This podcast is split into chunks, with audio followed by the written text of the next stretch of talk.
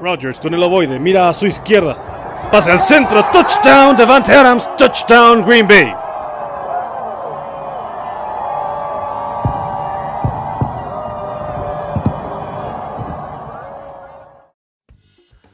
Hola cabezas de queso, bienvenidos una vez más a este programa, en nuestro cuarto episodio ya, donde estaremos analizando el partido contra los Lions y pues esta semana toca descansar, afortunadamente por este tema del sembrado número uno que consiguieron los Packers. Así que pues habrá que aprovecharlo para, para corregir errores y para disfrutar de este Super Wild Card Weekend que tenemos de la NFL con proyecciones al futuro donde la próxima semana los Packers esperan rival en la ronda divisional. Así que comencemos con el partido contra los Lions, el cual fue una decepcionante derrota de cara a los playoffs, sin duda alguna. Yo creo que a ninguno de los aficionados de Green Bay le gustó perder contra Detroit, no solamente por el hecho de que fue el peor de la conferencia nacional, no solamente por el hecho de que es un rival divisional que es básicamente intrascendente, sino por todo esto que conlleva ser el mejor equipo de la NFL, de buscar el Super Bowl. Y por más que los titulares hayan jugado la, primera mitad del partido, me parece que, pues al final de cuentas, era un partido que se tenía que ganar. Se cometieron muchos errores. Y pues será cosa de que lo platiquen esta semana en Green Bay para corregirlos y que en la postemporada estos errores no nos vayan a costar. Pero primero comencemos comparando la actuación del equipo, el funcionar del equipo en ambas mitades. Sabemos que en la primera mitad jugaron los titulares y dejaron el partido yendo abajo por cuatro puntos. Entonces, pues tampoco es como que los titulares hayan sido factor. El chiste de que ellos jugaron la primera mitad, además de romper récords, como los que vimos de Davante Adams, era también para buscar ganar el partido. Cosa que ni siquiera, o sea, los titulares empezaron ganando el partido, pero dejaron a Green Bay abajo por 4 puntos de cara al medio tiempo. Y aunque en la segunda mitad se anotaron más puntos que en la primera, en la primera se anotaron 13 y en la segunda 17, de todos modos el partido se perdió. En la primera mitad Green Bay anotó 4 puntos menos que Detroit, en la segunda anotaron 3 menos y por lo tanto se perdió por 7 puntos. Pero igual me parece correcto comparar lo que hicieron Rodgers y Love. Es evidente que la clase de Rodgers es de otra calidad completamente. Y que Love, pues sí, evidentemente está muy verde y sigue dejando muchas dudas entre los aficionados. Yo todavía no sé si le podemos seguir dando este beneficio de la duda porque realmente lleva partido y medio jugado. Y pues considero que jugó mejor que como lo hizo contra Chiefs. Yo sé que contra Chiefs jugó un partido completo. Yo sé que contra Chiefs se perdió el partido con nada más un touchdown. Pero la verdad es que los números de Love, comparando una mitad contra un partido completo como lo fue contra Chiefs, me parece que se vio cierta mejora. Evidentemente ese touchdown de Dewara que se escapó más de 60 yardas le ayudó muchísimo para pues tener un mejor rating, para tener mejores estadísticas y pues para conseguir un pase de touchdown. Pero la verdad es que Love jugó mejor que como lo había hecho contra Chiefs. Este partido contra Detroit, a pesar de que es un rival completamente distinto y que los Lions tampoco se caracterizan por tener una buena defensiva, pues consiguió buenos números. Tuvo 10 de 17 pases completos, eh, tuvo 134 yardas por pase en total. Que pues al final de cuentas son 56 yardas menos nada más que lo que hizo contra Chiefs. Incluso tuvo mejor porcentaje de pases completos que, cuando lo hizo contra Kansas City. Tuvo la misma cantidad de touchdowns que ese partido y aquí nada más jugó una mitad. Lo que sí es que tuvo dos intercepciones, que significa una más que la que tuvo en el, Arrowhead. Pero su rating a final de cuentas mejoró. Y nada más jugó una mitad del partido. A lo mejor si hubiera jugado la otra mitad, pues sí, está la duda de si hubiera sido eh, o más catastrófico o si hubiera podido generar mejores números. Pero tuvo 20 puntos de rating más que en aquella semana 9 contra Kansas City. Al final de cuentas, pues sí deja dudas de si Love es el futuro. Considero que todavía merece mayores oportunidades. En lo personal, pues evidentemente quiero que Rodgers se quede otros años y no sé qué tanto pueda, no nada más Love soportar estar en la banca, sino Green Bay mantenerlo eh, como suplente. Pero creo que sí Love a lo mejor no llega a tener una carrera tan destacada como nuestros últimos dos corebacks, que son Favre y Rodgers, que son corebacks élite. Pero a lo mejor Love está infravalorado. Pero al final de cuentas el futuro lo dirá. El futuro dirá si es mejor coreback de lo que parece o si, si, o si simplemente se queda en Green Bay o elige otro camino. Pero eso ya lo veremos en el futuro y pues ahora es momento de enfocarse en lo que se hizo mal también en el partido de Detroit. Porque otra vez eh, los errores a la defensiva nos costaron el partido. Green Bay anota 30 puntos una vez más en, este, en esta temporada, en un partido. Pero se pierde porque permiten anotar más de 30. Es, es ilógico tener tan buena ofensiva y que aún así nuestra defensiva no sea lo suficientemente capaz de mantener a un rival tan irrelevante como lo es Detroit fuera del partido y que nos ganen por una posesión de 7 puntos. Los Lions, además, nos expusieron y nos destrozaron con caras de fantasía. Aquí, eh, pues es, habrá, será cosa que habrá que analizar de acuerdo a las actuaciones que hagan en playoffs, pero realmente Detroit nos expuso. Aquí la cuestión es si nos expuso en el momento indicado para corregir de cara a los playoffs y evitar que nos hagan este tipo de jugadas, que nos hicieran sufrir y nos anotaron dos touchdowns con este tipo de, de jugadas y entonces corregir para evitar que esto sea una catástrofe en la postemporada o si fue un mal momento y le expuso nuestras debilidades a los rivales. Que claro, como menciono, al final de cuentas todo recaerá en la corrección. Esto lo debe de trabajar Green Bay en esta semana que tiene de descanso afortunadamente. Y pues tenerlo en cuenta para futuras ocasiones y que no nos vuelvan a hacer este tipo de jugadas donde Green Bay queda completamente fuera de la jugada y pues con eso fue que nos ganó Detroit. Ahí se notaron 14 puntos, que de todos modos los otros 23, 23 se me hacen mucho, pero sin esos 14 puntos Green Bay hubiera ganado el partido en el Ford Field. Pero bueno, dejemos de lado lo sucedido en Detroit, ya eso fue en la temporada regular, la cual ya acabó. Ya iniciamos la postemporada este fin de semana con el partido de los Bengals contra los Raiders. Y aunque no nos afecta de manera directa en este momento la conferencia americana, será un fin de semana muy interesante. Hay partidos bastante buenos.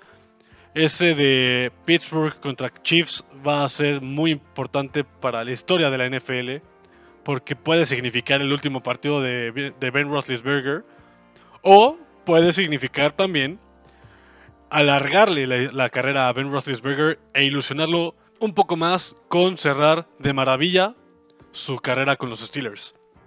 Igual tenemos el duelo entre Bills y Patriots que será bastante interesante por el hecho de ser un duelo divisional y porque tenemos a dos jóvenes corebacks que la verdad estoy de acuerdo en que esta temporada Josh Allen ha dejado mucho que desear y no se le, ha visto, no se le ha visto tan bien como se esperaba, pero juegan en casa contra Mac Jones y Bill Belichick, que pues sin duda alguna han hecho una gran dupla y le van a plantar bastante buen partido a los Bills. Pero ahora sí, con respecto a lo que nos interesa en nuestra conferencia nacional, pues sabemos que después de los Packers vienen los Buccaneers, los Cowboys, los Rams, Arizona, los 49ers y Filadelfia.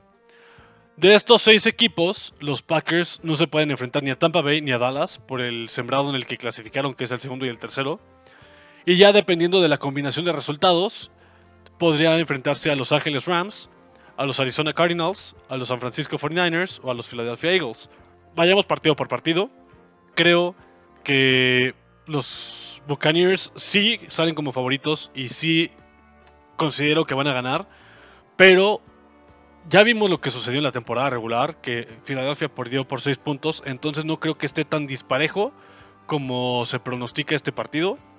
Así que sí veo a Filadelfia peleando, pero no creo que a Jalen Hurts y compañía les alcance para pasar a la siguiente ronda. Con respecto al de Cowboys contra 49ers, a pesar de que los Cowboys llega como el equipo que hizo más puntos a lo largo de la temporada, siento que Jimmy G puede dar la sorpresa.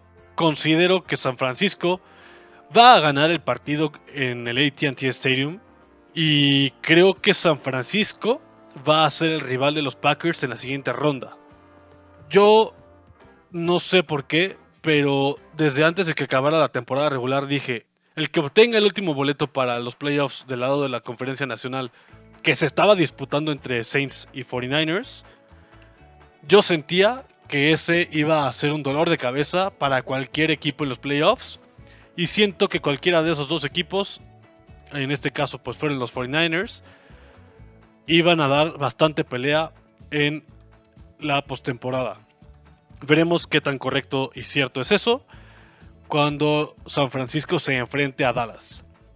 Y en el último partido tenemos en el lunes por la noche a los Rams contra los Cardinals. Los Rams que reciben a Arizona en el SoFi Stadium, la casa del siguiente Super Bowl. Y los Rams pues vienen con toda la intención de repetir la hazaña de los Buccaneers el año pasado y llegar a su estadio en, en el Super Bowl. La verdad no creo que esto pase, pero sí creo que Rams le va a ganar a Arizona y que tendremos los partidos divisionales de Tampa contra Rams y de Packers contra 49ers. Esos, esas son mis predicciones para la ronda divisional.